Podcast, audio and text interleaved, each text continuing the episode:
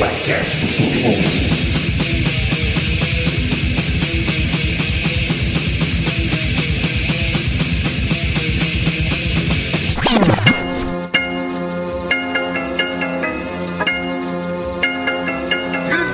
shit I be talking about. Yeah. Half rapping ass motherfuckers. You think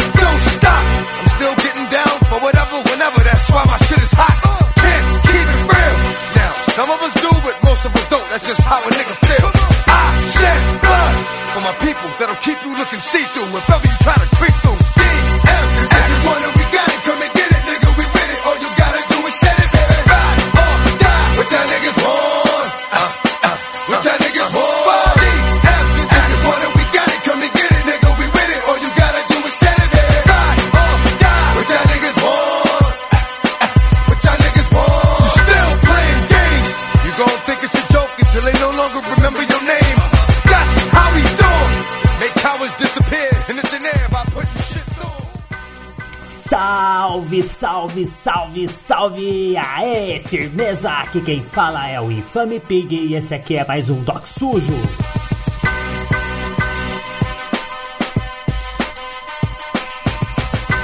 Nesse programa eu troco ideia com um mano que leva o hip hop para outros frontes, tá ligado? Saído das quebradas da zona leste de São Paulo, com muito trabalho e criatividade, hoje ele faz parte de um dos maiores portais da cultura nerd brasileira. As vielas, os quadrinhos, o hip hop e as ideias de Load Comics.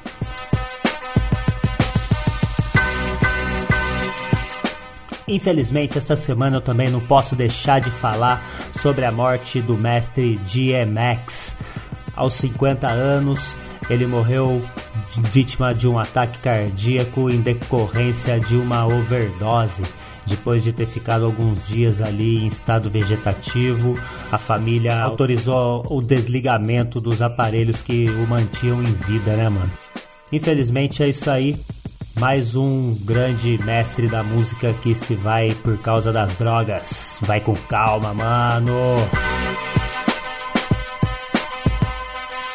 Lembrando para você acessar www.bocadaforte.com.br desde 1999 no mesmo endereço, trazendo tudo sobre o verdadeiro hip hop. Lá em bocadaforte.com.br barra Doc Sujo Podcast tá o nosso feed oficial com os podcasts Doc Sujo e Vitrola Véia.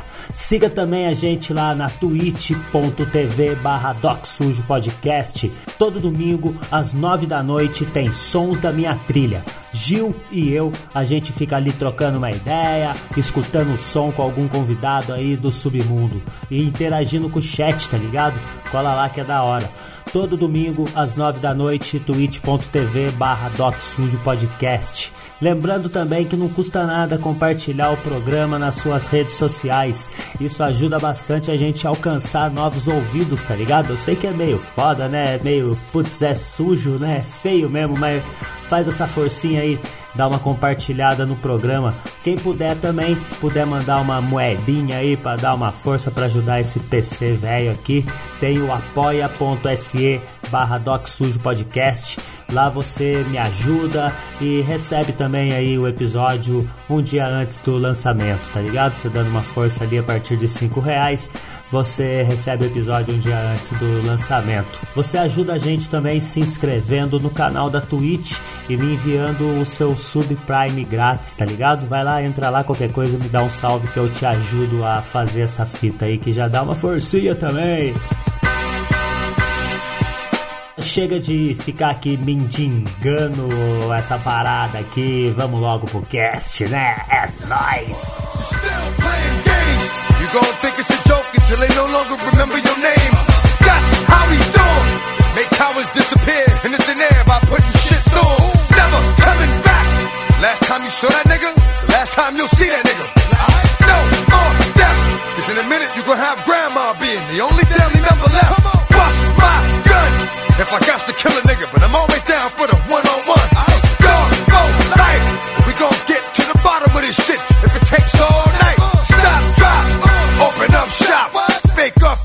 niggas screaming for the cops. Ride or die. And what that means is that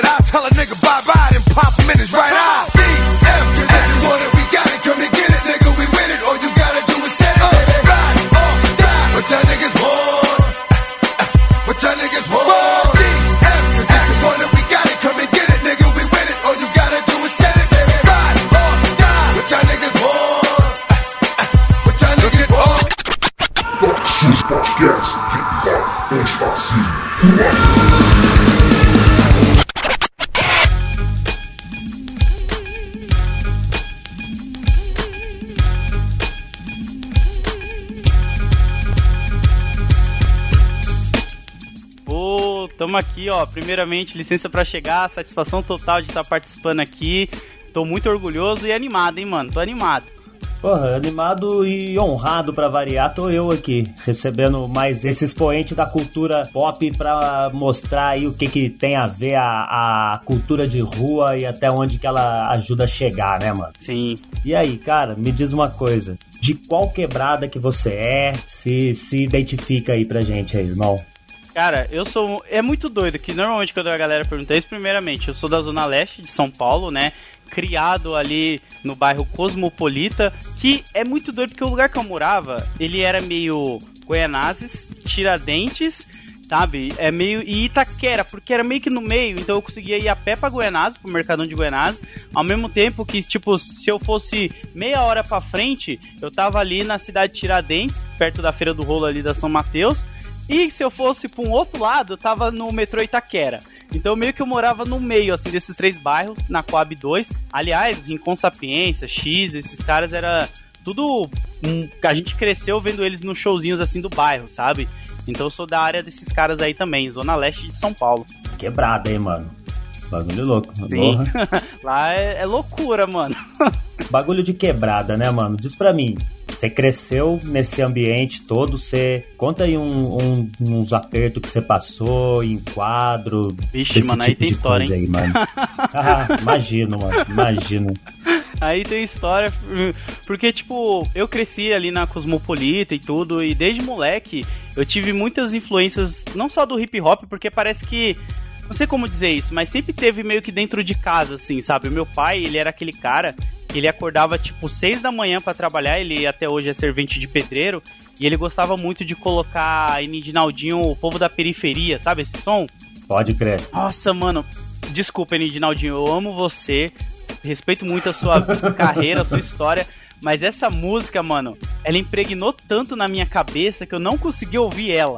Porque era todo dia de manhã, antes do meu pai sair pra trabalhar, era como se ele estivesse se benzendo, saca? Pode crer. Com aquele refrão, né?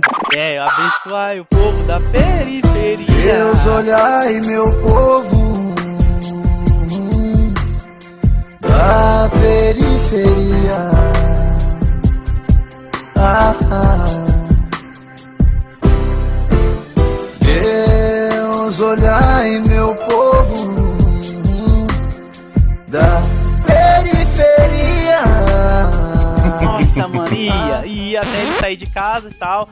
E aí a gente, meu pai, ele influenciava muita gente no, no meio do rap, e com isso a gente foi conhecendo também alguns amigos que gostavam de fazer grafite, andar de skate.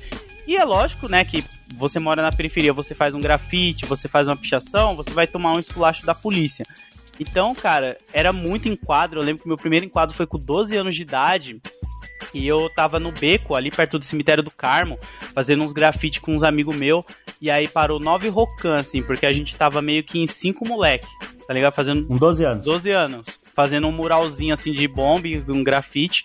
E aí parou nove rocan e eu só lembro da frase do rocan falando, então, A gente amarra eles e sai arrastando na moto ou a gente dá só um tapa e manda eles embora? E eles conversando entre eles, assim, tá ligado? E a gente, moleque, assim, tremendo, mano. Eu, tipo, caramba, mano, eu vou morrer no meu primeiro enquadro. Tá que eu pariu, né? Tipo, morrendo de medo. Mas no final eles só deram um esculacho mesmo, falaram umas merda pra gente parar de ficar pintando os muros e tal, e deixaram a gente embora. Mas era vários apertos. Ninguém saiu com o cabelo colorido, mano? Não, mano, eu sempre tive essa sorte. Eu nunca fui pintado pela polícia. Mas, ó, vou dar, dar um salve aqui, ó. O Pinguim do 8 Batalhão morava no mesmo bairro que eu. A gente era conhecido. E o museu também, o Link. Esse sim, eu já vi serem pintados. Já vi pa- passando vários apertos assim. Eu não sei, cara, eu nunca fui pintado pela polícia, mas eu já comi maconha dos outros, tá ligado? Que tipo, tem um amigo seu que tá no rolê com você, que tem um baseadinho, você fala pro policial na cara dele, mano, eu não fumo, eu não fumo, e eu não bebo bebida alcoólica. Ele fala, tá bom, você não fuma, tá andando com quem fuma, então você vai comer. Então, mano, tipo, eu já comi uns 3, 4 baseados de graça, assim, dos caras, por causa dessa parada aí, mano.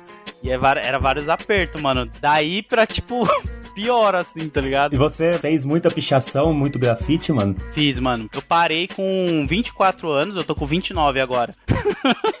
Dos 12 até os 24, assim, eu fazia ainda. Tem muita foto minha ainda, deu pintando muro. Eu tenho um lata em casa até hoje. Aliás, se passa, eu levantar e esticar o meu braço aqui, eu consigo balançar uma lata pra você. Porque, tipo, mano, não tem como, cara. É arte, mano. É foda, É né, cara? foda. É, é como que é? Teve, teve um- alguém que conversou comigo esses dias que falou, é escrita urbana, eu pratico a escrita urbana. É, mano, é Eu não lembro quem que foi esse mau elemento aí também que falou, não. Acho que foi o W. Aí. Eu e meus amigos, a gente falava que o grafite e a pichação são como se fossem as tatuagens da cidade de São Paulo, sabe? Era como a gente se sentia como se a gente estivesse tatuando a cidade, assim, os muros. A gente entrava numas brisas assim que é uma parada que a gente começou por reconhecimento, porque tem dois lados, né? Tem a galera que gosta da adrenalina Eu não consigo entender, aliás, quem gosta da adrenalina de se pendurar na porra de um prédio lá. Você chegou a fazer isso, mano? Graças a Deus não, mano. Eu sou. Que eu acho que são três categorias que existem, né? Tem a galera que escala, a galera que desce corda e tem a galera que fica no baixo. Assim, eu ficava só no baixo mesmo. Pode crer, eu também sempre fui desse aí. Não dá, mano. É muita loucura, cara.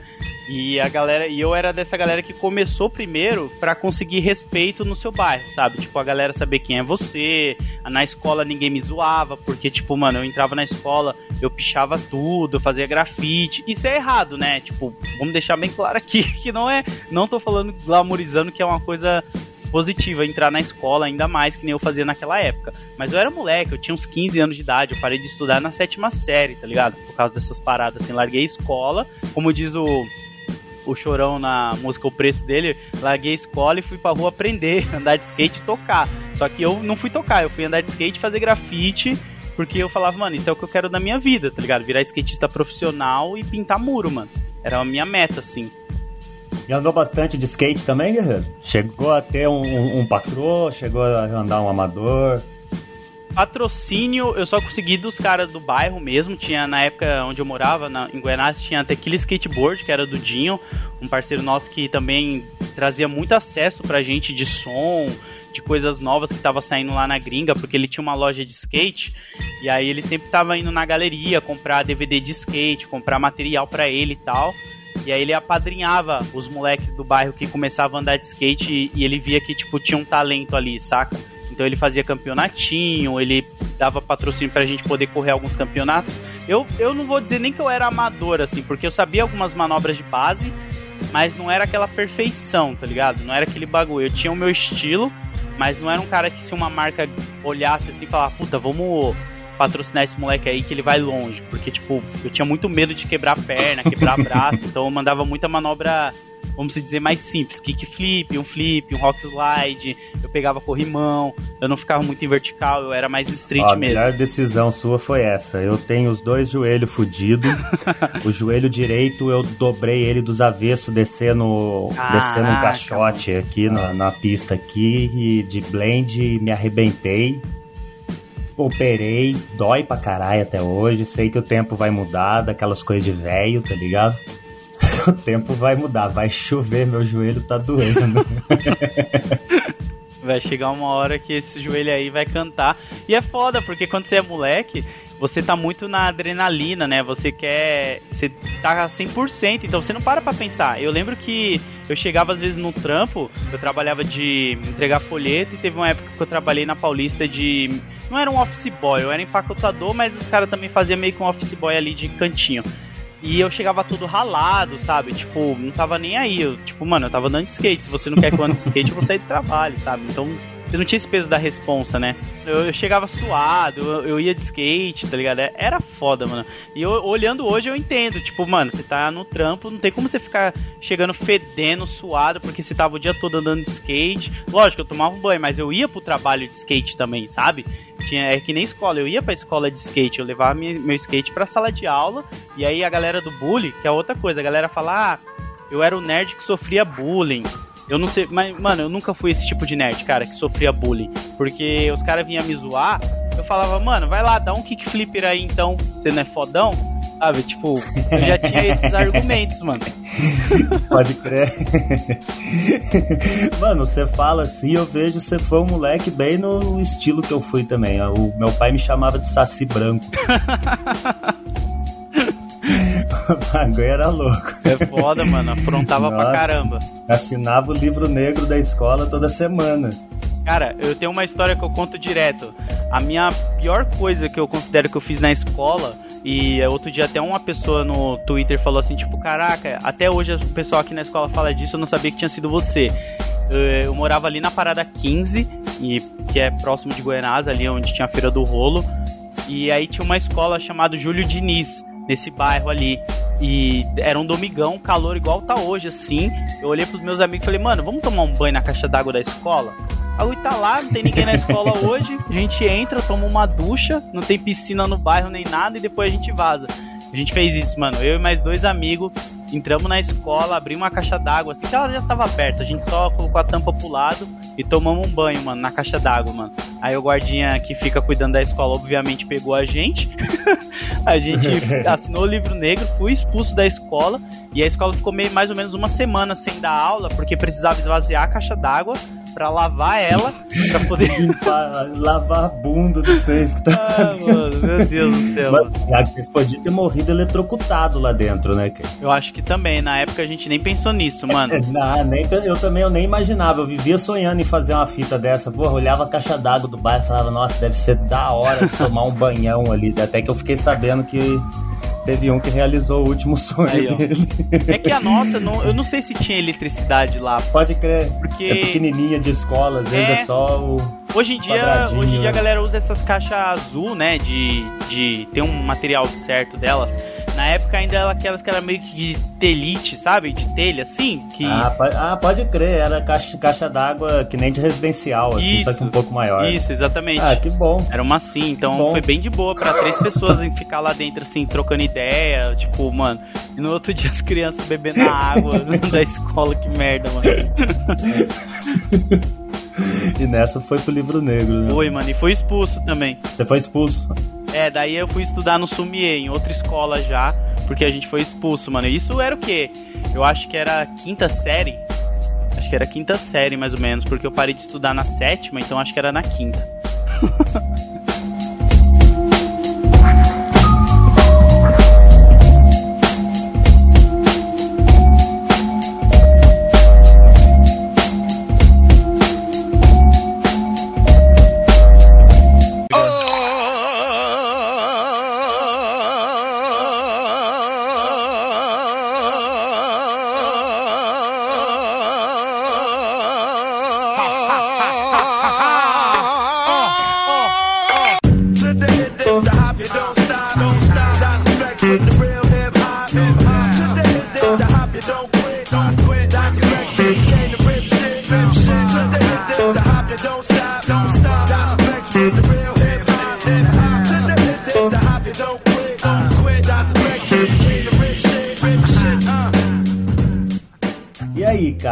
influência do hip hop, você já falou que já veio do seu velho, né, mano?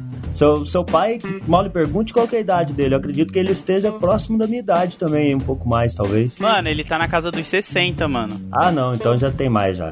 Já é do, da, é do GOG. É, É, eu acho que ele GOG. tem uns 62, assim, e tal. Mas é que meu pai, sabe aquele... Como eu posso dizer? Aqueles velhos que às vezes quer ser também um pouco jovem, Ah, eu- assim. Sabe? Pode Tipo, crer. Eu tive um pai esses- que era cosplay do Bezerra da Silva, irmão. Aí, ó, é isso. Então, é isso que eu falo. tipo, você deve ter mais ou menos a mesma faixa. Eu tenho 29 anos. E o eu meu tenho pai, 40, mano. vou fazer 40 agora. Aí, ó, o meu pai era assim, cara. Ele, ele adorava Bezerra da Silva, sabe? Ele curtia pra caramba Naldinho, GOG, Racionais, Facção Central muito, Detentos do, Detentos do Rap, né? Pra caramba. Esses caras eu aprendi a escutar tudo por causa do meu pai, porque ele pegava. Eu e meu irmão a gente curtia o que nessa época aí? Nós tava ali ouvindo um Black, que eram umas músicas mais internacional que bombava muito em rádio. Eu gostava muito de ouvir Charlie Brown e tal. Meu pai pegava e falava: Não, senta aqui, vou te mostrar o que é um som de verdade. Aí ele ligava o toca-disco dele, colocava a bezerra da Silva e falava assim, tipo, ó, esse é um malandro de verdade, presta atenção na letra dele. Meu pai, ele conscientizava a gente a ouvir a letra e prestar atenção, sabe? Facção Central, ele fazia muito isso com a gente, tipo, aquela música Isso Aqui é Uma Guerra, é, a marcha fúnebre do, do Facção também, ele colocava e falava, presta atenção na letra, Gil, ó, que ele me chama de Gil, né? Load é só na internet, sim. Ele falava, Gil, presta atenção nisso daqui que ele tá falando, ó. Então ele, ele era esse cara que sempre conscientizava a gente assim sobre enquadro, sobre com quem a gente deveria andar ou não. Ele gostava de beber muito, então ele falava sobre a questão de droga também. Ele, eu acho que ele foi muito principal assim pra gente poder entender como que era realmente o hip hop, o rap, e a gente não cair de umas de tipo, ah, é, é música do momento, sabe? Pode A crer. gente levava realmente pra vida assim, saca? O cara já cresceu entendendo que não é só o ritmo ali legalzinho, né, mano? O bagulho é muito mais. É muito fácil fazer rap, mas fazer parte do hip hop é outra fita, mano. É, e ele falava isso com porque ele não gostava de música gringa. Ele, a gente na época, mano. É, foda-se os americanos. É, ele era assim, mano. Ele fala, a gente colocava DVD de Black em casa pra ouvir. Na época tinha Black Total, tinha Dinamite, essas Pode paradas. crer. A gente comprava, colocava. Ele falava, tira isso daí, mano. O cara pode estar xingando vocês e vocês nem sabem. Vocês estão aí ouvindo isso. Aí ele ia lá, tirava e colocava o nacional. A gente não gostava de início, né, do rap nacional por isso, porque ele Por isso, porque era imposto, né, mano? é, mas aí ele conscientizava, a gente ouvia, entendia. Porque o, o rap gringo, quando chegou pra gente, que era mais novo, era muito visual. A gente achava da hora as roupas, a gente achava da hora tudo, né, mano? Não tem como o cara fazer rap no Brasil e não escutar rap americano, porque é que nem o cara fazer samba nos Estados Unidos e não escutar Bezerra da Silva, né? Eu não gosto dessa porra desse Bezerra, é. Fuck Bezerra! Meu pai era foda, mano. Meu pai, ele não gosta, assim, de música gringa porque ele não sabe inglês. Ele vivia falando isso. Tipo, mano, o cara pode estar xingando você e você não sabe, mano. E, tipo, você tá aí ouvindo e tal. Eu lembro que isso, sei lá, eu tinha uns 14 anos de idade, assim, ouvindo 50 Cent, ouvindo Akon, esses bagulho assim. Ele ficava meio de cara. Então a gente preferia ouvir esse som e ver os DVD quando ele não tava em casa. Porque aí ele não cortava a brisa da gente, sabe? Tipo, ele não, não impedia a gente de ficar ouvindo. Mas ele ajudou muito, mano. Pode crer. E, mano, e nessa época você já era, já era fissurado em quadrinho também, desde, desde molequinho qualquer. Sim, mano, eu leio o quadrinho desde os 10 anos de idade. Eu comecei a ler porque eu morava num bairro, mano, que é ali no Jardim São Pedro. Eu me mudei muito, mano. De eu, meu pai ele era meio que família de rato, assim, tipo, o aluguel de um lugar começava a ficar caro, ele se mudava pra outro, tá ligado? A gente, meu pai só veio ter a casa própria dele quando eu fiz meus 17 anos, que eu comprei um terreno financiado e deixei pra ele, assim, e ele, ele tá lá até hoje, em Ferraz. E, e aí a gente morava no Jardim São Pedro e tinha, sabe essas, esses corredorzinhos de quebrada que uma janela é de frente pra outra e você meio que vê quase o dia todo do seu vizinho assim, porque tipo, mano, vocês moram de janela com janela tal. Era morava numa parada assim e tinha um cara que ele mo- morava de frente pra minha casa, isso eu acho que era 2002 já. E e ele tinha um manche na casa dele de desses simuladores de avião, tá ligado? De controle assim. Eu não sabia o que era isso na época. Eu era moleque, eu ficava achando aquilo mó doideira. Eu falava, mano, por que, que esse cara usa isso? Será que, tipo, como que ele joga com isso daí? E eu tinha um Master System nessa época, eu ficava viajando. E aí eu subia na janela dele quando ele saía pra trabalhar e ficava curiando dentro do quarto dele pra ver o que, que ele tinha na casa dele. e aí um dia ele esqueceu alguma merda, mano. Não sei se foi a chave, não lembro. E aí ele voltou e ele me pegou pendurado, assim, na, na janela. E aí ele me deu meio que um, um puxão, assim, ô, mano, o que você tá fazendo aí? Não sei o que. Eu falei, não, mano, tô só olhando e tal. Você tem um bagulho ali que me chamou a atenção. e aí ele me explicou o que que era. E aí ele falou, mano, pera aí. E ele sabia, né, que eu morava na frente da casa dele e tal. A gente vivia brincando no corredor. Aí ele entrou assim e veio pra fora com uma caixa de gibi, mano. Uma caixa, assim, fechada, assim, de papelão tinha Spawn, tinha Conan, tinha Homem-Aranha, Batman, tinha Savage Dragon, tinha um, umas revistas assim que eu nunca tinha visto na minha vida, mano. Nunca tinha visto. Eu nunca tinha tido contato com quadrinhos, saca? O cara Nunca. tinha a primeira, a E primeira aí- leva da, da, da Image Comics toda ali. né? É, ele falou, ao invés de você ficar Zé Povinhando aí, vai ler, mano. E aí ele jogou assim pra mim, aí eu peguei aquilo, corri pra casa, chamei meu irmão, que ele é um ano mais novo que eu. E eu falei pra ele, mano, olha isso aqui que o cara me deu e tal. Aí eu comecei a mostrar pra ele e tal. E aí ele já, tipo, ficamos nessa, mano. E aí eu caí nesse universo, mano, porque eu comecei a ler Homem-Aranha. Tinha uma edição, que eu tenho ela até hoje guardada em casa, que é os maiores clássicos do Homem-Aranha, volume número 1, que é uma capa cartão, assim, bonitona. E aí eu li isso e logo em seguida começou a passar comercial que ia passar Homem-Aranha na TV. Era 2002, mais ou menos, ia sair o primeiro filme do Homem-Aranha. Eu tinha uns 10, 11 anos de idade. E eu pirei, mano. Eu falei, mano, olha que bagulho louco, mano. Um quadrinho e, tipo, o bagulho tá vindo um filme. E eu adorava muitas histórias e eu usava também pra ficar desenhando, sabe? Que, tipo, aí mais pra frente, com 12 anos, quando eu comecei a fazer grafite, eu tinha um diferencial porque eu gostava de fazer personagem por causa disso, sabe? Eu lia muito quadrinho. Então, pra mim era mais fácil desenhar personagem do que letra. Então, mano, ajudou muito, assim, casou os dois perfeitamente, assim, na minha vida, sabe? Foi muito doido. Pode crer. Na época eu seguia o Spawn, o Savage Dragon e o Wildcats. Aí, ó. Esses era foda, hein, mano? E tem um estilão mesmo que ficava bonito pra fazer grafite, né? Aquela, Sim, aquele mano. jeito que, que eles faziam as energias ali, né? Sim. Ou as explosões de plasma e não sei o que, era, era muito louco. Na época chamava atenção. É, mano, até mesmo o traço do Spawn, né, mano? As histórias dele que já eram mais violentas. Tanto é que eu falo pra todo mundo, gente, tipo, eu não. Não é que eu não leio. Eu não curto tanto Turma da Mônica, porque eu comecei a lendo revista muito violenta, sabe? Tipo, eu comecei com Spawn, comecei. Então quando as pessoas chegavam, ah, o seu filho gosta de gibi, eu tenho aqui uns pra ele. E me dava Turma da Mônica, eu ficava tipo, pô, mano, na moral, sabe? Tipo, pô, não desmerecendo. É igual meu moleque. Ele. Cara, ele é fissurado em Stranger Things faz desde o lançamento. Ele tem 5 anos, Aí, tá ligado? foda. Então ele começou a assistir, ele tinha, sei lá, nem 3 anos de idade, eu acho, quando ele assistiu a primeira vez. Que foda, mano. o moleque é, é fissurado, tá ligado? É, pega bem, esse filme de terror, não sei o que, você vai dar turma, você coloca a turma da Mônica na TV pra ele ali, ele, dorme, cara. É. Tá ligado? Eu tenho dois moleque também, mano. Eu tenho dois moleque, um de 8 anos e um de 4. E eles também gostam pra caramba desse universo assim. Eu levava o meu mais velho, né, pra fazer uns grafite comigo, quando eu fazia ainda na época, né? Então eu levava ele junto pra pintar, sabe? Tipo, pra mostrar pra ele um pouco como que é, sabe? Coisas que ele pode distrair a cabeça, porque quando você nasce na quebrada, mano, o foda é que, tipo, você tem muitas oportunidades de fazer coisa errada, sabe? Muitas, mano, Né? muitas. Não, você teve do, do jeito que você já contou até agora aí pra gente. A gente tem ó, 20 minutos de gravação. já deu pra ver que é, a chance de dar tudo errado pra você não foi pouca, né, mano? Nossa, mano, amigo que curtia uma droga. Amigo, mano, eu já recebi proposta pra trabalhar em biqueiro um monte de vezes, tá ligado? Porque, tipo, eu morava em bairro que, tipo, os caras. O orgulho dos caras era falar, mano, vou trampar no 12.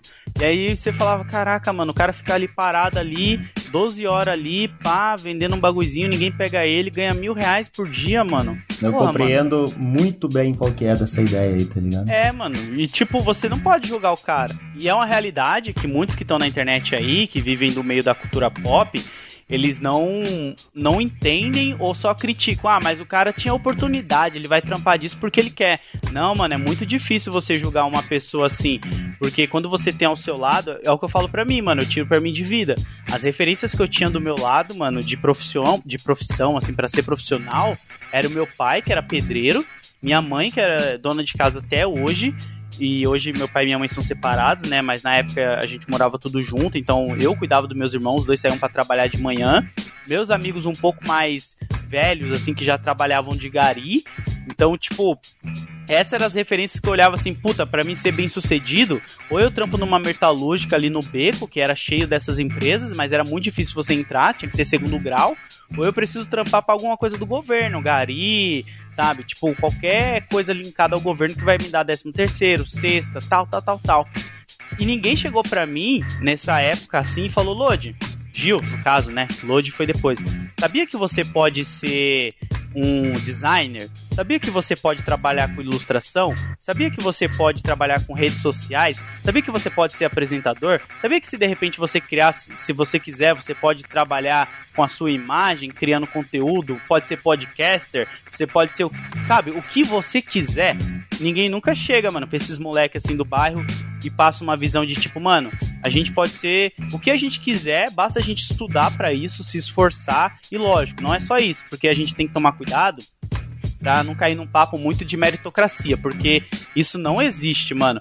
A pessoa, você. É o que eu falo aqui pra você, mano. Você pode ter o maior talento que quiser, mano. Você pode ser a pessoa mais foda, o podcaster pica pra caralho, o rapper, qualquer coisa. Se a pessoa não te dá a oportunidade de você mostrar esse talento, mano, você vai continuar lá no barraquinho, lá no canto, mano, jogado lá, ó. Com um puta talento, mano. E a gente tem várias histórias no rap nacional que é assim, mano. O próprio Sabota, né, mano? Se a gente pegar a história dele, mano, o cara teve o, a oportunidade e com o talento que ele tinha ali dentro dele, ele conseguiu, mano, voar, saca? Voar. Teve a oportunidade, o, o- uma força de um- uma galera que ia buscar ele mesmo, porque o talento do, do maluco era foda. Eu cheguei a conhecer ele pessoalmente, cheguei a, a fumar um com ele três vezes.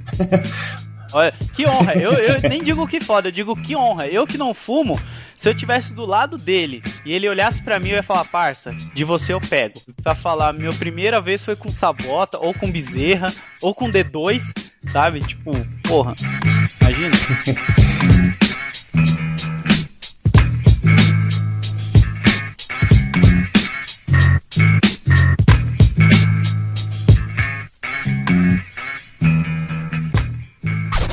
www.bocadaforte.com.br Desde 1999, trazendo em primeira mão as novidades do mundo do hip hop.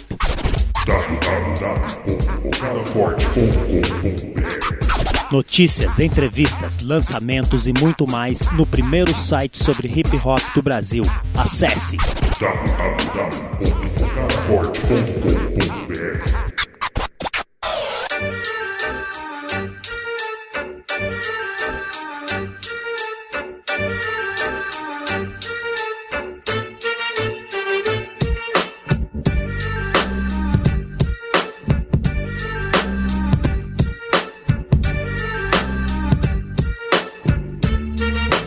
Você já caiu no mundo dos quadrinhos, como você falou, tinha muita coisa da Image. Acredito tinha X-Men no meio, tinha, tinha Homem-Aranha. Então tinha muita Marvel, então já Sim, sim. tinha muita coisa de dessa luta que a gente vive hoje em dia, a todo momento.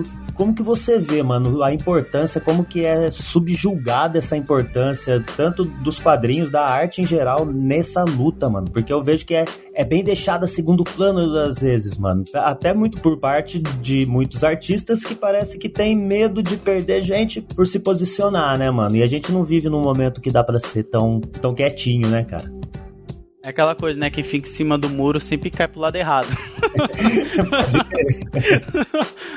eu já ouvi essa e eu achei muito boa. Cara, é muito doido, porque, tipo, mesmo eu tendo nascido na periferia, né, e ter passado por um monte de coisa, eu lembro a primeira vez que eu vou fazer aspas aqui com a mão e vocês não estão vendo, me descobri negro, porque quando você tá dentro de um universo onde todas as pessoas elas passam pelos mesmos problemas que você, você não consegue falar que uma pessoa é melhor que você, que ela é.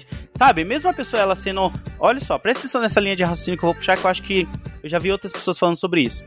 Mesmo a pessoa ela sendo branca, dentro da periferia, ela passa pelos mesmos problemas que muitas pessoas da periferia ali dentro passam. Lógico que ela vai ter uns privilégios em alguns pontos específicos, numa entrevista de emprego, de repente, num enquadro, de repente, sabe? Mas elas estão tudo dentro do mesmo saco ali de problemas sociais, né? Não tem saneamento básico, tem dificuldade para sobreviver, vive num cômodo apertado. Então eu vivia nessa realidade, sabe? Tanto é que o meu tweet fixo no meu perfil mostra aonde eu morava. Tem um tweet lá, não sei se você usa muito, mas eu mostro um eu morava num cômodo que esse mesmo cômodo era um tinha um banheiro, a cozinha e meu quarto. Era tudo num cômodo só. Não tinha divisórias. Era um cômodo onde era tudo isso. E essa era a minha realidade. Até que um dia eu montei o meu canal em 2012, porque eu lia muito quadrinho e eu pensei, pô, vou fazer uns amigos para falar de quadrinho, porque um amigo meu que trocava muita ideia comigo nessa época, ele foi preso, que é o Michael, ele ficou dois anos e meio preso por causa de um celular que no final nem foi ele que roubou, um cara que tava do lado dele roubou e saiu correndo e os policial pegou ele e o cara levou os dois juntos e os dois assinou. E ele nessa época ele já era, eu acho que ele tava com 17 ou ele tava com 18 já, mas ele pegou dois anos e meio. E aí eu fiquei, pô, dois anos e meio sem alguém para trocar ideia sobre gibi. Nesse período eu resolvi montar o canal. E quando eu comecei a crescer com o canal, eu comecei a ser chamado para participar de alguns eventos, umas sociais, umas paradas assim que rola. Eu nem imaginava que rolava.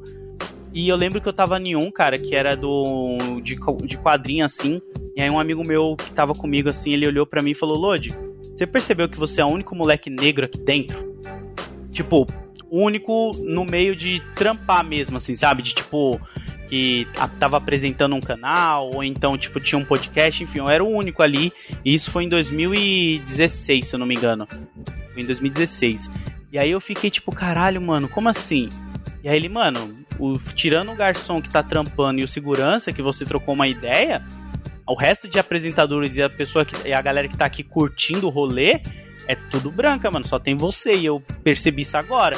E, eu fico, e aí ele quebrou aquele vidro, tá ligado? De, de tipo, mano, eu tô num lugar onde eu nunca imaginei que eu ia estar. Tá, e eu não tenho ninguém igual eu aqui para trocar ideia e passar pelas mesmas paradas, saca? Então, é, foi, foi foda, mano. E aí entra no que você falou de tipo. Como que é essa briga constante pra gente porque a gente tem que se provar que a gente gosta de quadrinhos. tem o outro lado também que, tipo, a galera me aceitou muito quando eu falava de quadrinho, meu canal cresceu falando de quadrinho, eu ganhei reconhecimento por quadrinhos, mas aí chegou um ponto que eu comecei a postar uns vídeos no canal fazendo grafite falando de rap, mostrando minha quebrada, e a galera começou a me julgar, tá ligado? A galera começou a falar: ah, se eu te ver na rua, eu vou te bater. Porra, se eu te pego pichando meu muro, eu te bato. E era uma galera que, tipo, dois vídeos atrás, tava falando: porra, você é foda. Caralho, gosto muito do que tu faz. E, o, que... meiozinho, né, cara? É, é impressionante. Mano, e eu te pergunto, o que que mudou, mano? Porque, tipo, eu postei um vídeo, e tá lá o vídeo. Tipo, eu postei um vídeo fazendo um grafite no muro do lado da casa do meu pai. Gravei a, a, a parada toda, eu indo até lá e tudo. E explicando pra galera como que funciona o trampo e tal. E os comentários eram a maioria tudo negativo, mano. E quando Caralho. eu falava de rap também, mano, eu levei o Emicida pra trocar uma ideia. A galera, ah, agora o canal virou um canal de bandido. Não tem mais graça. e, mano, a gente tava falando de quadrinho, a gente tá tava fazendo a mesma coisa que você tá fazendo aqui, tá ligado? Trocando ideia como amigos sobre cultura pop, mano. Mas os caras não via isso. Os caras via dois pretos da favela falando merda, tá ligado? Pra eles era foda, mano. Era foda. Mano, é a mesma coisa do, do, do cara que tem a autoconfiança de ir na página do GOG e falar que nunca viu rap como coisa política, tá ligado? É, mano. Que que. E, e, o pior é você parar pra pensar que um indivíduo desse, mano, ele ou cresceu ouvindo o GOG, ou em algum momento da vida dele ele gostou muito do GOG, mas ele não é. Não, é fã, é fã. Escuta a vida inteira. Escuta antes, antes do GOG fazer rap, ele já escutava o GOG, rapaz. Só que parece que ele não parou pra. Pra consumir mesmo, ver o que. Sabe, parar e ouvir o que meu pai fazia comigo? Presta atenção na letra. Sabe, tipo, Olha o que esse cara tá falando. E é a mesma coisa com quem consumiu esse, esse quadrinho e toda essa cultura, né, cara? Sim. porra, é um papinho repetido, mais repetido do que as coisas que eu falo repetido em todos os podcasts aqui, tá ligado? É a mesma coisa, né, cara? Quem assistiu X-Men, acompanhou X-Men e tá aí com, com um papinho cheio de preconceito, também não viu porra nenhuma do que acontece ali, né, mano? Exatamente. É uma galera que eu acho que eu não consigo nem explicar Saca? Por que, que eles são assim, cara? Porque às vezes tá tudo tão óbvio na nossa cara que a pessoa parece que ela vive num, num ciclo que, tipo, ela é o rei da barriga dela ali, sabe? Tipo, não pode, não, isso não existe aqui, isso não. Sabe? Como você vai falar pra um, pra um GOG ou pra um X-Men que os caras não podem ser político? Tá ligado? Tipo, como, mano? Tudo na vida é política, cara. Você querendo ou não, você respirar é político. Você ir na padaria comprar um pão, você vai estar tá fazendo um tipo de política. Tudo é política, cara, no mundo, cara. Não tem como você fugir, cara. É foda. Tipo, se você for no Carrefour hoje, você vai estar tá escolhendo um ato político aí. Porque, tipo, o Carrefour matou dois negros já lá dentro. É, entendeu? Tipo, lógico, tem pessoas que não têm acesso a isso porque elas não estão afim e tudo, mas as pessoas que são desse meio e que se preocupam com isso é o mínimo, sabe? Que nem eu não posso cobrar posicionamentos assim, sei lá, da minha mãe, que é uma pessoa que, tipo, trabalha de dona de casa e chega em casa, vai fazer as coisas dela, não tem tempo de ficar na internet caçando, sabe? Tipo, ela, ela tem um ciclo da vida dela ali. Mas ao mesmo tempo, tem pessoas que, tipo, se dizem o correto, que corre pelo certo e tudo mais, mas quando chega nos assuntos assim, fala: Não, não, não, mas eu votei 17 porque era o certo. Não, parça. Sabe? Tipo, não é assim. Exatamente. É. Nossa, é foda. Não, não, não era certo, né? não era, não. Ó, eu parei de comer carne desde de dezembro, tá ligado? por causa de entrar numas com isso aí, principalmente, tá ligado? É, mano. Entrar numa é ficar, é ficar escutando muito João Gordo, tá ligado? Mas sei lá, João Gordo, KLJ, Sombra, foram influências muito muito fortes nessa minha nessa minha decisão, na minha tentativa até agora, que é que nem droga mesmo, pode crer? Você tá aí todo dia, cada. por hoje não, por hoje não. Sem Burger King hoje. é difícil, hein, mano? Eu entrei numas assim também já. Só que eu fui fraco, mano. Depois que eu assisti, tem um, um filme na Netflix que foi o que fez isso aí que aconteceu contigo. É Okujá, Okujá, o nome, alguma coisa assim. E fala sobre isso, sabe? Sobre a indústria pegar animais, colocar em, em situações totalmente precárias para tipo, ficar reproduzindo carne infinitamente. E aí eu entrei numas de tipo, mano, vou parar de comer carne e tal.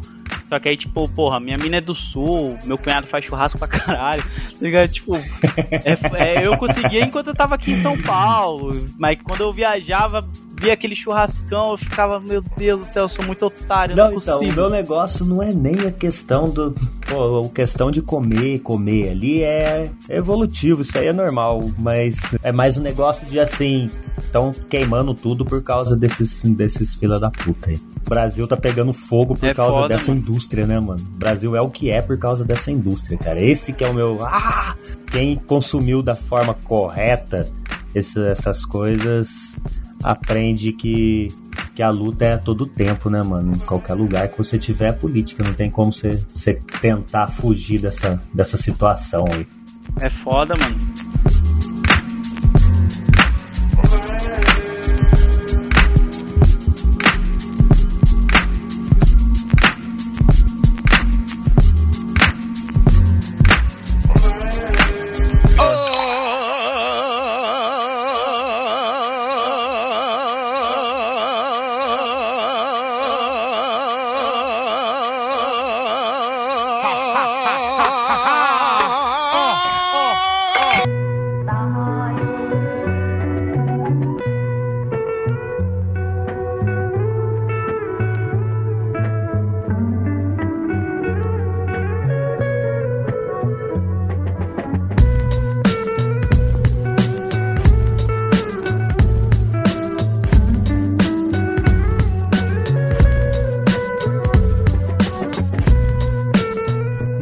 Você começou no YouTube em que ano, cara?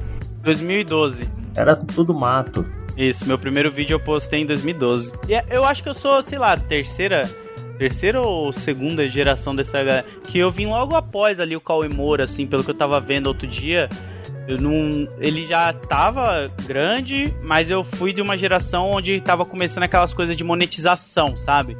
Para maker, Pode crer. É, você ter que ter uma network por trás de você para te ajudar. Tem a network, é. Isso, então, e na época que eu comecei, eu não pensava que isso ia virar profissão. Eu não imaginava nada, cara. Eu só fazia como, tipo, um futebol de final de semana, tá ligado? Comprei gibi aqui, li, bom, não tenho ninguém para conversar, vou ligar a câmera e trocar uma ideia, quem sabe alguém me assiste e comenta e eu adiciono essa pessoa no Facebook e a gente vira amigo. Foi assim. Só que aí do nada, os meus vídeos começaram a dar muitas visualizações porque 2012 tava saindo o primeiro filme dos Vingadores. Então não tinha essa febre que a gente tem hoje de filmes de super-heróis. Tinha com Homem-Aranha, tinha com o Homem de Ferro, mas não era aquela coisa do pessoal, tipo, eu preciso disso. Sabe? Tipo, que nem hoje, que tipo, a gente cria eventos para assistir um filme de herói, saca? Então eu peguei essa sorte e comecei a fazer muito vídeo, porque eu me liguei disso, né? Que tipo, tava começando essa onda de um público novo.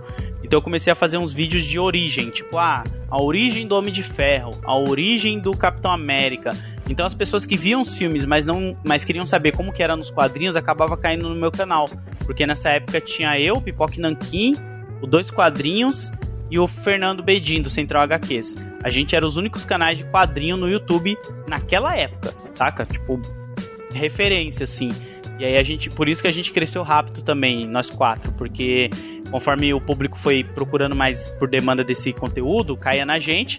E outras pessoas começaram também a fazer canais e aí o público vai diluindo, né? Quando vai surgindo mais veículos sobre o assunto, o público ele acaba diluindo um pouco porque tem vários lugares para você poder consumir.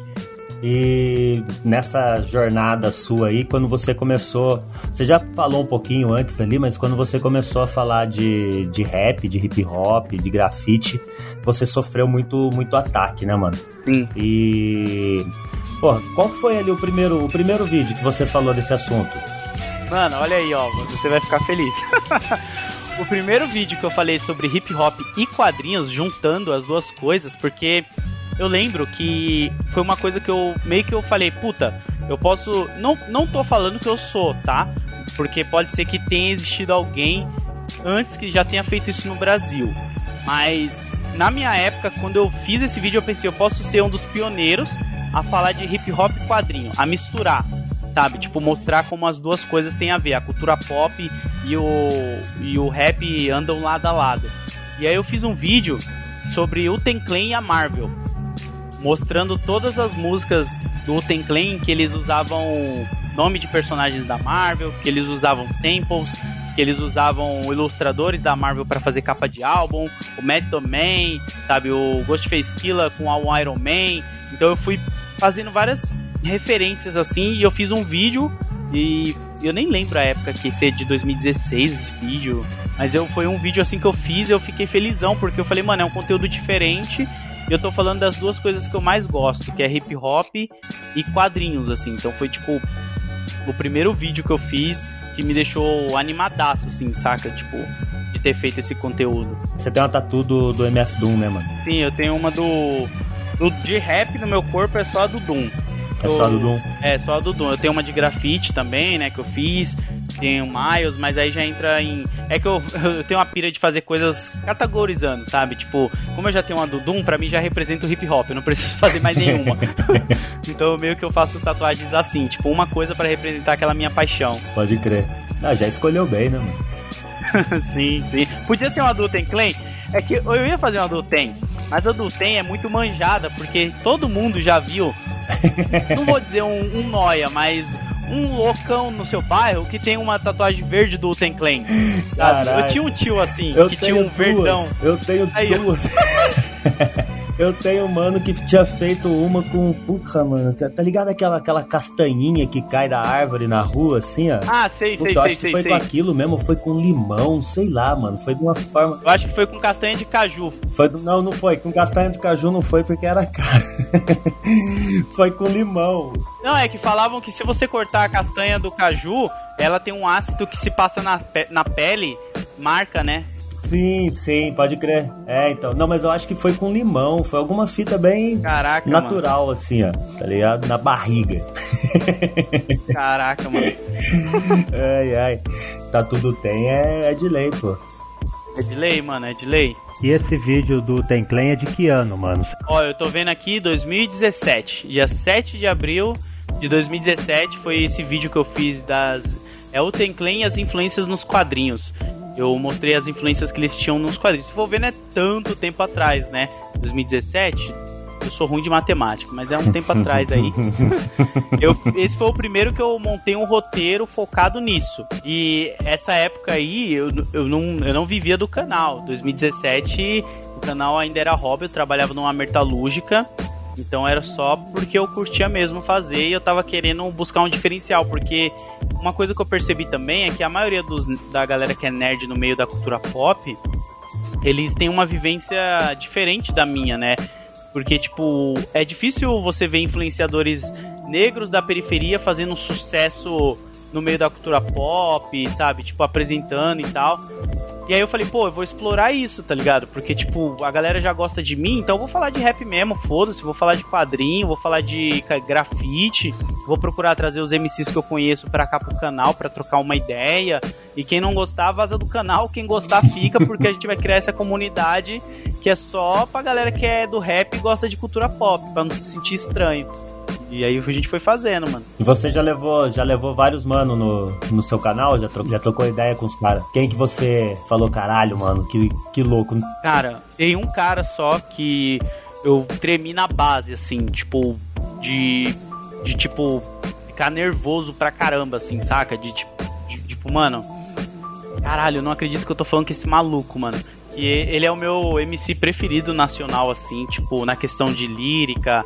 Eu gosto do jeito que ele escreve, do jeito que é o flow dele, que é o Black Alien, mano. Porra, pode crer.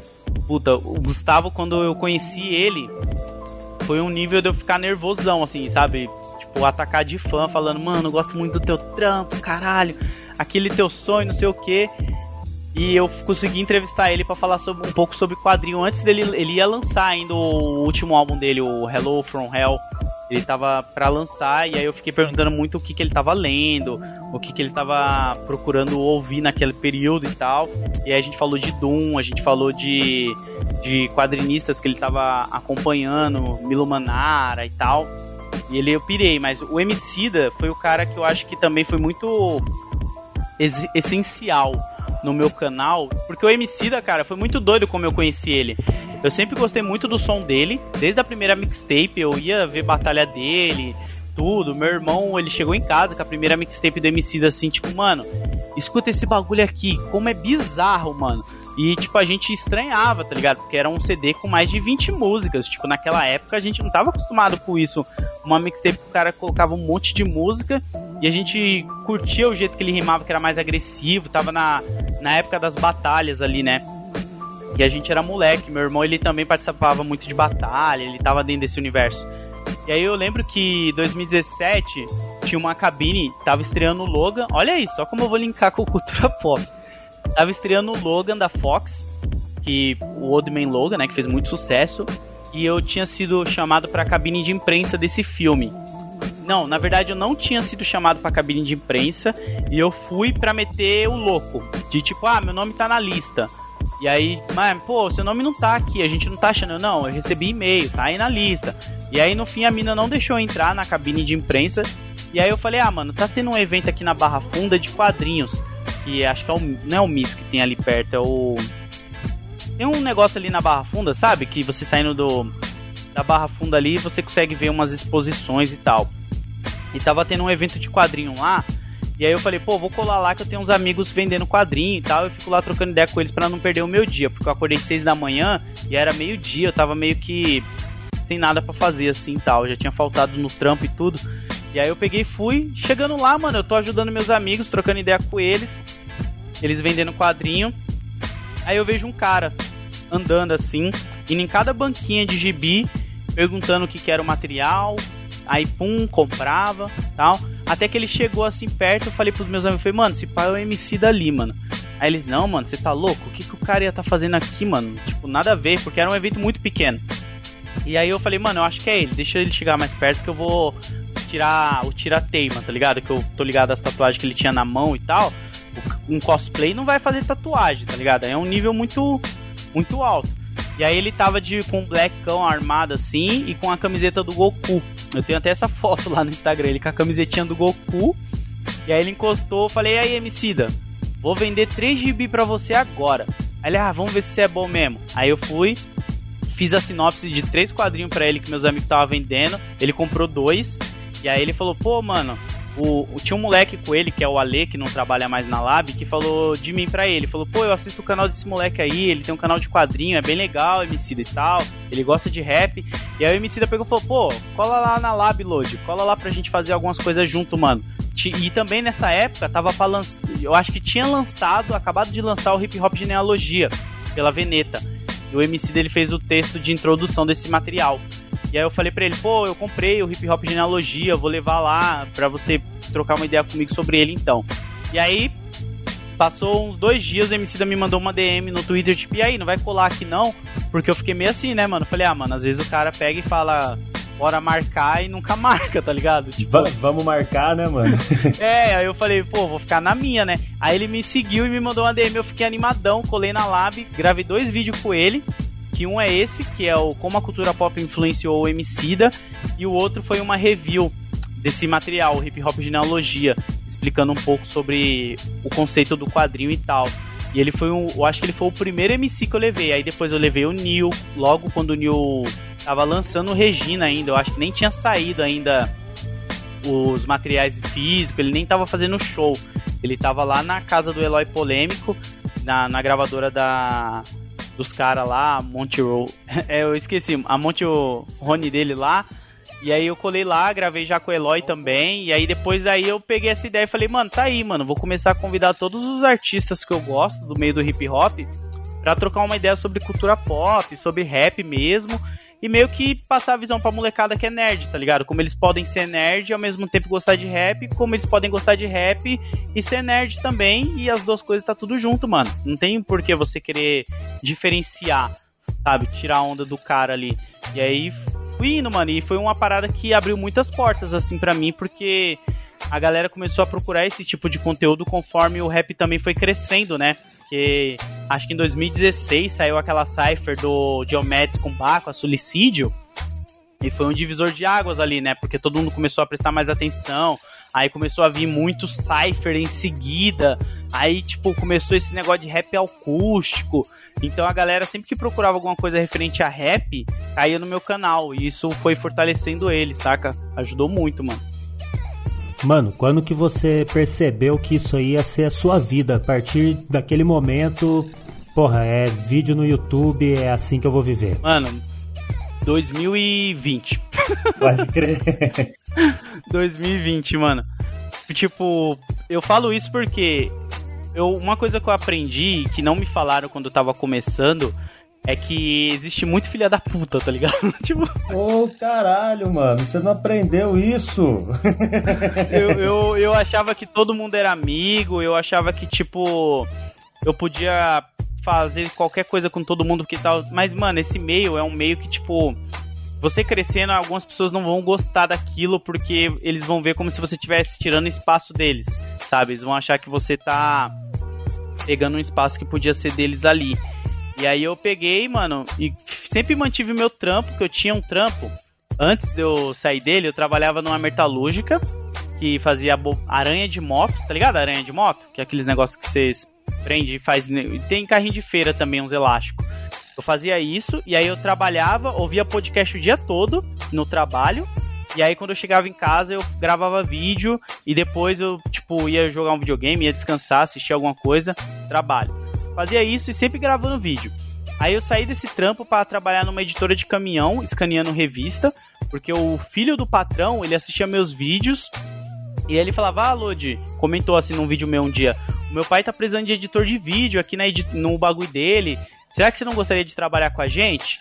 Eu falei, caralho, mano, tipo, o cara nem sabe quem eu sou, nem nada, eu, tipo, eu parei na oitava série, tudo que eu aprendi, eu parei na sétima série, tudo que eu aprendi foi pesquisando no YouTube, sabe? Eu não fiz curso de nada, eu não tenho formação nenhuma. Eu aprendi tudo pesquisando. E eu falei, ah, vou ver esse trampo aí. Aí eu fui, fiz a entrevista lá, eu já tinha um passe branco, assim, porque o, o filho do patrão gostava de mim. Então, tipo, pra ele já tava valendo. E aí eu comecei a trampar nisso. Aí em 2020, mano, eu, 2019, finalzinho de 2019, o Omelete me chamou para fazer a cobertura da CCXP para ele do Arts Arley. Porque eu sempre fiz uns trampos com o canal. De tipo comercial, umas paradas que eu, eu sou uma pessoa, mano, que eu peguei muita coisa do hip hop e eu tentava implementar na minha vida e nos meus trampos. Então esse negócio do rapper ficar vendendo o próprio CD, eu fazia no meu canal de tipo o quê? Eu via uma marca, eu mandava um e-mail para ela falando, ó, oh, eu tenho um canal de quadrinho com tantos inscritos, a média tanta de visualização. Esses mandavam uns prints de comentários positivos, né? De por que, que a pessoa assistia meus vídeos. Montava um Media Kit, uma apresentação e falava: bora fazer um trampo junto? Tô com um projeto aqui, sei lá. Vamos fazer um, um vídeo de como o Black Exploitation influenciou no hip hop? Aí eu mandava pra Darkside, a Darkside editora, que esse foi um que rolou, foi um dos últimos que eu lembro que eu consegui fazer e deu muito certo. Aí ela olhava esse e-mail, lia a proposta falava: pô, demorou, bora fazer sim, a gente vai publicar mesmo esse livro aí de Black Exploitation e a pauta é interessante, quanto que você quer?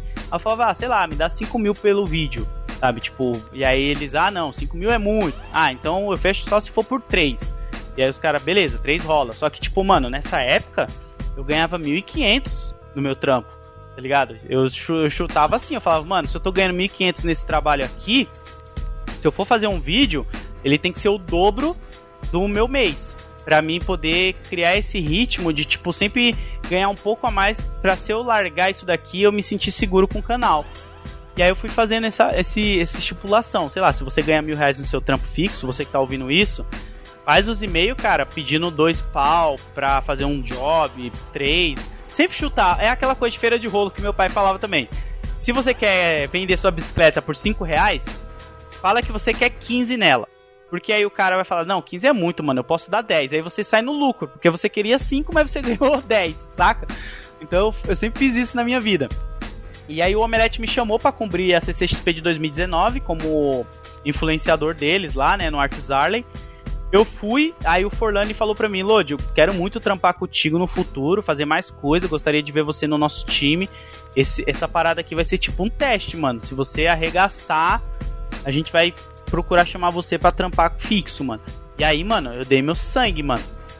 Eu dei o sangue, saca? Tipo, como se eu nunca tivesse tra trabalhado na minha vida, mano. Eu falei, mano, eu quero viver disso. Surgiu essa oportunidade, eu vou mostrar pra esses caras aqui que, tipo, eu não vim pra, pra ficar com graça, não, mano. Aí eu ia lá, fazia link ao vivo, tipo, sugeria a pauta. Eu lembro que nessa época eu, leve, eu levei, não, eu encontrei com o Rashid. Não, é, eu levei o Rashid, mas o Rashid tava com parte 1 também. Eu, se eu não me engano, foi nessa CCXP. Eu consegui entradas pro Rashid, pra, pro DJ dele, o Mr. Brown, e também pra Dani, a esposa dele que cuida das, da, da parada do, do Rashid, né? A, agência, a agenciadora dele. E aí o Rashid também lá dentro encontrou o parte 1 que ele tinha ido pelos caras da Sneaker BR. E aí eu já falei, mano, bora fazer matéria com os caras. E aí eu já coloquei os caras em matéria, sabe? Já fiz live com os caras ao vivo ali no Omelete. Então, isso fez o Omelete olhar para mim como tipo, pô, esse cara, além dele falar de quadrinho, ele tem um contato legal com a galera do rap que a gente não tem e a gente tenta conseguir, mas não vai conseguir nunca, né, mano? É, Porque os caras não, não tem o mesmo papo. É isso aí, é, isso, é essa ideia aí também, eu, eu compreendo muito bem. é, mano, porque não adianta você pegar um cara Mano, o cara pode ser o melhor profissional que for, tá ligado? Tipo, não tô falando da questão do trampo. Mas se o cara não vive aquilo, mano, é que nem a gente aqui, cara. Quando tem uns lugares que eu sei que o cara ele não é do meio do hip hop, ele não tem a vivência, ele não, sabe, não tem a noção do que tá fazendo, as perguntas são outras, mano. Ele não se aprofunda no assunto, ele não vai ter aquele papo que a gente teve antes de começar a gravar sobre Ruten Clan, sobre, sabe? É foda isso, mano. E isso pesa muito, né, mano, no conteúdo, mano. Isso que é foda. E aí, mano, 2019 a Omelete pirou, 2020, em janeiro, eles me perguntaram se eu queria trampar com eles. Só que eu ainda trabalhava escaneando revista e editando vídeo na, na editora de caminhão. E aí eu falei, mano, beleza, eu vou largar isso aqui. Era ela aquelas editoras não tinha aqueles bagulho de quebra-asa, não. Não, não, não. Puta que eu... bagulho de maluco também, né, mano? Porra. É foda, mano. É foda. Não, eu ficava mais na parte de, de ficar editando vídeo mesmo e também apresentando, escaneando revista o dia todo. Eu escaneava muita revista e então era mais essa vibe assim, saca? E aí eu larguei para viver do canal. Para viver do canal não, né? Para viver fazendo conteúdo de cultura pop pro Omelete. Porque eu nunca cheguei a falar, não posso falar assim, tipo, ah, eu vivo do meu canal porque eu nunca fiquei desempregado. Não chegou a viver do canal apenas, né? É, eu sempre trabalhava e tirava um lucro a mais do canal para tipo deixar guardado, passava algum sufoco eu ia lá usava, mas o Omelete ele me proporcionou isso de tipo, mano, hoje eu realmente vivo 100% de cultura pop.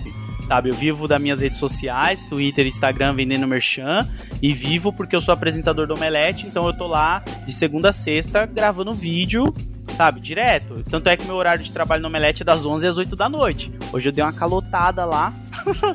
pra vir pra cá. Aí, mas, ó. tipo, mano, é isso. E eu acho, cara, que é o caminho legal pra galera que tem um projeto assim que gosta, seja um podcast, um canal no YouTube, de tipo, mano, não. não obviamente você precisa levar isso como um trampo, tá ligado? Ter uma rotina de trabalho, mano, pra levar a sério a parada. Mas ao mesmo tempo, você tem que entender que, tipo, você precisa daquele salário fixo pra te manter por enquanto. E aí, quando você se sentir seguro, mano, você consegue sair e abraçar o seu projeto de corpo e alma, tá ligado? Tipo, falar, não, mano, eu vou nisso daqui. Que é o que eu tô tentando fazer agora, tá ligado? Agora, mesmo eu estando no Omelete, mano, eu tô encabeçando alguns projetos mais ligados ao hip hop, com o meu canal do YouTube, o meu podcast, o Lodiano, que aliás já tem que ficar o convite aqui, ó, pra qualquer hora a gente fazer um, um programa juntos lá. Opa, E, demorou. e outras coisas que eu penso, assim, porque eu gosto das duas mídias, então não tem por que eu ficar só no lado da cultura pop e abandonar o rap, que foi uma parada que me ajudou a chegar onde eu tô hoje, sabe? De tipo, ah, não vou mais falar de rap porque já alcancei o que eu queria. Eu não alcancei, tá ligado? O que eu queria. Tipo, eu consigo hoje viver bem, mas eu não posso olhar e falar, puta, mano, já era o rap, tá ligado? Consegui sugar tudo que eu queria. Porque tem gente que faz isso, você tá ligado? Tem gente que usa o Nossa. rap, cresce, aí do nada muda. Fala, não, que isso, mano. Não faço mais rap, não, você é louco. O meu bagulho agora é, sei lá, fazer isso aqui. Não vou julgar também, mas é foda, tá ligado? Eu acho meio. Pra quem tem o bagulho no sangue, isso aí é uma tiração foda, né, mano? É, mano. E é foda porque o papo é tão bom, mano. Eu gosto tanto de falar de rap e de quadrinhos que eu não consigo olhar pra isso e falar uma hora, tipo, mano, eu não quero mais rap na minha vida, sabe? Tipo, eu não, eu não consigo, mano. Eu tô aí toda hora caçando vinil, eu tô, tipo, olhando o que, que a galera tá lançando de álbum, tô pe- pesquisando.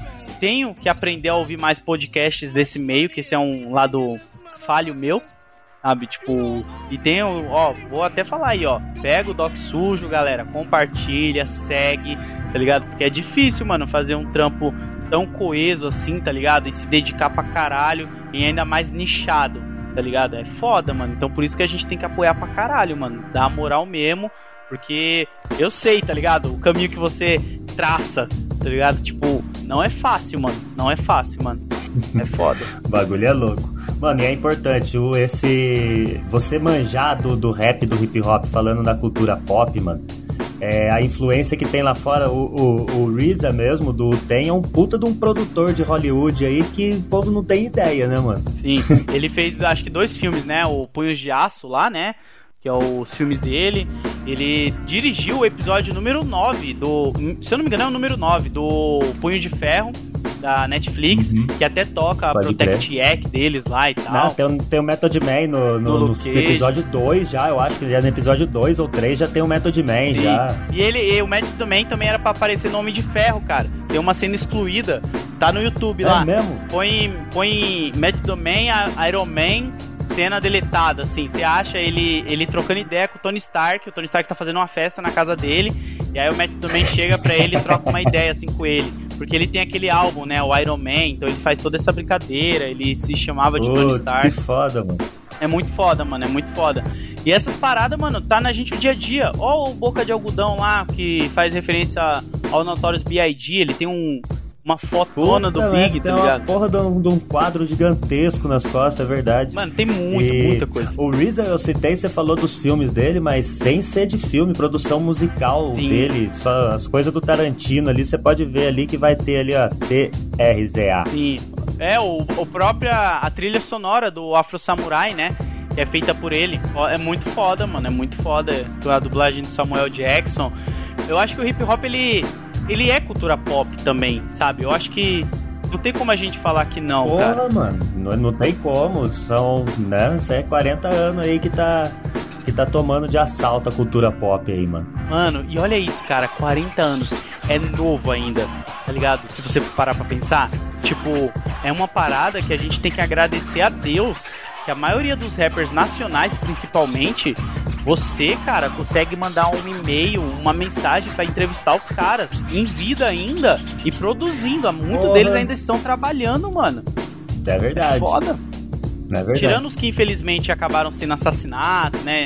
Sabotagem, a Dina Dick morreu, sabe? Tem um ou outro aí que infelizmente a gente não vai conseguir conversar com eles. Mas, mano, a maioria que são importantes ainda pra cena e tá sempre mostrando trampo novo, fazendo alguma coisa no meio, tá vivo, cara. E a gente tem que homenagear esses caras, porque eles que plantaram o que a gente tá colhendo, né? Eles que foram lá atrás, ó, tomaram borrachada, tá ligado? Escutaram pra caramba, não apareciam na televisão. Eles, esses caras lá atrás sofreram muito e hoje, mano, o rap tá no momento que tá fazendo som com marca, em vários lugares. Tá foda, cara, foda. É referência, né, mano? É referência. A, a, batida você vê de longe. Já teve tantos filhos do rap aí, né, mano? Eu tenho tantos que eu já não sei nem nome, eu não consigo acompanhar. É que nem o outro mano falou no podcast aqui, eu, ele parou de escutar o funk mais novo porque ele não conseguia fazer os passinhos dele, tá ligado? tipo, tem umas coisas que eu não consigo nem acompanhar, mano. É grime, drime. Eu não sei, me desculpem, meus amigos mais novos. Eu sou um velho que escuta boom bap e fala, caralho, mano. mas isso também não tem. Eu, eu sou a pessoa que olho e falo, cara, mas tá tudo bem, tá ligado? Porque, tipo, vai ter uma geração realmente todo, todo estilo musical, se a gente for parar pra pensar, chega num ponto onde acaba criando outras vertentes. O rock, Evolui, o é, metal. Mano. É, eles, eles, eles vão criando e vai evoluindo. E tá tudo bem se de repente você odeia trap. Tem traps que são bons, cara. Mas tem realmente traps que são ruins. Assim como tem Bubep que é maravilhoso. E tem Bubep que vai ser uma merda. Tá aquele um que, apesar cara... de ser bom, ficou na cabeça de uma forma que você não, não quer escutar é... mais ele, mano. e outra, e tudo isso, cara, a gente sempre tem que lembrar que é cultura periférica, tá ligado? Isso que é o mais foda, mano. Porque, tipo, o, o funk ele foi muito negligenciado é uma palavra que eu não gosto de usar muito foi muito tirado por muito tempo, porque, mano, era uma galera da periferia que tava fazendo a parada virar. E hoje em dia a gente vê funk sendo usado em propaganda da Avon, mano. Olha Aqui isso. em São Paulo, né, mano? A gente bateu muito de frente, né, cara? Sim, mano. E é muito doido, porque o funk ficou muito popular no Rio também, né? Não, Aqui é... tinha os proibidão e tudo, né? É, é uma evolução diferente do que tem lá, assim, vai enraigado lá deles de uma forma que é o hip hop nosso aqui, mano. Você, falou aí, porra, cresceu em Zona Leste de São Paulo, é consciência humana na veia, Nossa, é X a consciência na humana, veia. mano. E os caras contando. Tem menos crime. E é os caras contando, falando assim, pô, e o cara falou dessa quebrada que eu conheço, eu passei lá ontem, mano né? É. Essa parada Doctors aí. MC. Os... Nossa, você fala já Deixa, vai embora, a gente né? vai embora. Se deixar aqui, a gente vai gravar um podcast tipo MDM, né? Vamos ficar aqui vai 12 horas. 8 horas. É, 12 horas de podcast sem edição, foda-se. mas é foda isso, cara, porque esses caras que eram referências pra gente, a gente tem que entender também que vai chegar uma hora que vai ter uma geração que eles nunca vão ter o impacto do que foi escutar RZO Trem, sabe? Exatamente. É foda, mano, é foda isso. E a gente tem que saber aproveitar esse momento também, tá ligado? Do, do hip hop, homenagear a galera que veio antes, respeitar também, né? É foda, mano, tem que. E fazer crescer, né, mano? É, movimentar, mano. E eu acho que o podcast igual o seu ajuda pra caramba nisso também, tá ligado? Porque também acaba se transformando num registro, né, cara? Porque, tipo, você tá registrando o momento das coisas, sabe? E isso fica arquivado aqui, lá no seu canal, na Twitch, no YouTube, no Bocata Forte. Isso acaba pegando um moleque que de repente vai estar tá pesquisando. Ah, será que um dia alguém falou sobre hip hop cultura pop? Aí cai no seu podcast, cai no meu canal, cai em outras matérias que a galera começa a fazer também. E, mano, só fortalece a cena, mano. Só vai fortalecendo. É isso aí. Mano, muito importante seu trampo. Seu trampo fortalece a cena também. Isso aí é conquistar espaço. É isso aí que eu falo. É conquistar espaço nas paradas e levar o que aprendeu sempre ali, levar a mensagem de verdade, mano. Porque o hip hop é muito grande. O hip hop tem uma força para transformar muito grande. E o nosso amigo Lodi é um, é um grande exemplo disso aí, tá ligado? Irmão, satisfação falar com você. Eu quero, porra, mano, como a gente sempre falou aqui nos movimentos antigos aí, microfone aberto para você aí, dá seu salve, seus links, seus. É isso aí. Pô, mano, primeiramente, satisfação total. Muito obrigado pelo convite. Foi uma honra estar aqui batendo papo com você. Espero voltar mais vezes quando for necessário. Quero ver você também lá, ó Opa, já, já, já vou falar pra você que quando puder eu vou chamar pro Vitrola Véia e vamos falar oh. de rap de verdade ali, só de, de, música, mano. Vamos falar de música ali. Demorou, mano. Vai ser foda, mano. Eu piro muito, mano. Então, tipo, muito obrigado mesmo pelo espaço aqui. Eu gosto muito do teu trampo, admiro pra caramba. Você tá fazendo uma parada foda. Continua aí. Vocês que estão ouvindo aí, ó, muito obrigado por ter parado uma hora e pouquinho pra ouvir a gente. Aproveita, compartilha, cara. Dá essa moral aí, segue o cara aí, mano. Porque precisa, cara. A gente precisa fazer as fanbase, precisa fazer a galera aprender, tá ligado? Sobre o universo, trocar ideia e sem precisar um xingar o outro, essas paradas, tá ligado? Às vezes conversando, cara, é a melhor forma. Então, ó, muito obrigado a todo mundo. Se vocês quiserem me seguir, arroba LoadComics no Instagram, Twitter, ou então você pode ir no YouTube também, procurar lá por Load Comics, que você vai achar meu canal. E é isso, eu não uso Facebook, eu não gosto do Mark Zuckerberg, então é só isso só. é isso aí, mano, da hora, satisfação, é nós. É isso, nós, mano.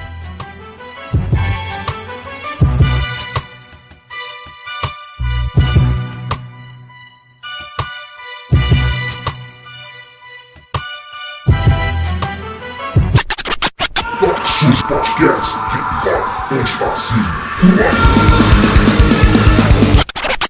Tem um retorninho de leve aqui. If you wait till the danger is visible to the naked eye, it would be too late to escape. High on a mountaintop, an army of scientists worked desperately this modern Noah's Ark to carry a few survivors of our doomed civilization to a new life on another world, beat. E quando moiou azedou, ninguém viu. Os mano tentou avisar, mas ninguém ouviu. Alguns meteram o pé quando a casa caiu. E o resto é só história, porque lá quem viu mentiu. E quando moiou azedou, ninguém viu. Os mano tentou avisar, mas ninguém ouviu. Alguns meteram o pé quando a casa caiu. E o resto é só história, porque lá quem viu mentiu. E quando a Blazer assassina vem descendo a ladeira, só fica quem troca tiro, quem não é sai na carreira. Tome essas suas palavras e não fique de brincadeira. Peixe morre pela boca e na quebrada é só madeira. É o bonde do neguinho do cabelo sarará. Dreadlock esquisito que tu ama criticar. De manhã tá no metrô, então vai ter que me escutar. Que seu meio de transporte é meu modo de trabalhar. Pode suco e guaraná, cervejada e futebol. Lá no campo da quebrada, num belo dia de sol. Tem pipoca e ratatá à noite quando sai o sol no canto da mesma quebrada, mais o corpo no lençol. Enquanto que se pede por aqui é a certeza. É, a vida é uma caixinha de surpresa. É, nesse jantar não vai ter sobremesa. Então, vamos malhar o judo antes da ceia. Prepara o pensamento pra poder fluir o som. Quem tá chegando agora vai dizer que eu tenho dom. A caminhada, aprendizado que me trouxe inspiração. Uma pitada de talento pra fazer o rap bom. Prepara o pensamento pra poder fluir o som. Quem tá chegando agora vai dizer que eu tenho dom. Aprendizado é caminhada que me trouxe inspiração. Uma pitada de talento pra fazer o rap bom. E quando moiou azedou, ninguém viu. Os mano tentou avisar, mas ninguém ouviu. Alguns meteram o pé quando a casa caiu. E o resto é só história, porque lá quem viu mentiu. E quando moiou azedou, ninguém viu. Os mano tentou avisar, mas ninguém ouviu. Alguns meteram o pé quando a casa caiu. Resto es só historia porque viu mentiu. Bienvenidos a este vídeo, el que fala tiene un nombre medio extraño. P.A. Willa, cargando la mochila, conociendo, voy viviendo, sonriendo y aprendiendo. Este mundo es medio extraño, eso es cierto, estoy mintiendo. Quería manchar las ojos de este libro y mi autoestima. Algún momento estuve mal, uno tiene que superar. Siga pa'lante, bro, no se deje derrotar. Nuestra cancha está en la street, vamos a compartir un beat. Caminar sobre la arena, sentir las olas del mar. Respirar te hace pensar para poderte conectar aquí en Sao Paulo, man. Aquí en Sao Paulo, man. Quiero que caigan millones de coco en el planeta. Respirar te hace pensar, conectarte en el lugar. Quiero que caigan millones de coco en el planeta. Caminar sobre la arena, sentir las olas del mar. Quiero que caigan millones de coco en el planeta. Respirar te hace pensar, conectarte en el lugar. Quiero que caigan coco en el planeta. Caminar sobre la arena, sentir las olas del mar. Hoy me encuentro lejos, lejos y no tengo ninguna queja. Porque no recuerdo a presidentes de mierda en este tema. Solo extraño a mi mamá, mis hermanos y mi papá. La bondad de aquellos seres es totalmente increíble. Walik mama, halin ya chuka shanti. Yawairiki kurai ninkutam. Nyanyan washim chista kutimusaik. Munaiki mama. E quando moiou azedou, ninguém viu. Os mano tentou avisar, mas ninguém ouviu. Alguns meteram o pé quando a casa caiu. E o resto é só história, porque lá quem viu mentiu e. Não falha na falha, navalha bem afiada. Tira a vida na quebrada, palavra mal colocada. Então melhor não dar bala. Se não quiser levar bala, vacilão morre de toque se vier pular na bala. Só eu sei as ruas que caminhei. E também não desrespeitei ninguém. O certo é o certo e na quebrada isso é lei. Isso é lei, isso é lei. Que Deus me proteja e abençoe a quebrada. Ilumine o caminho de quem por aqui passa. Os menor que a rua se enrola o cabo da BMW. Sem placa, sem cap, danada. Na pulga, eles não catam. E alguém gritou moiô, então moio azedou. Até seu Zé correu, porque o bicho pegou. Eu te falei pra tu não entrar nessa vida. Eu te avisei que era um caminho sem saída. Mas preferiu vender drogas em vez de poesia. Agora tu tá aí distante da sua família. Quando o moio azedou, ninguém viu. Os mano tentou avisar, mas ninguém ouviu. Alguns meteram o pé quando a casa caiu. E o resto é só história. O podcast do.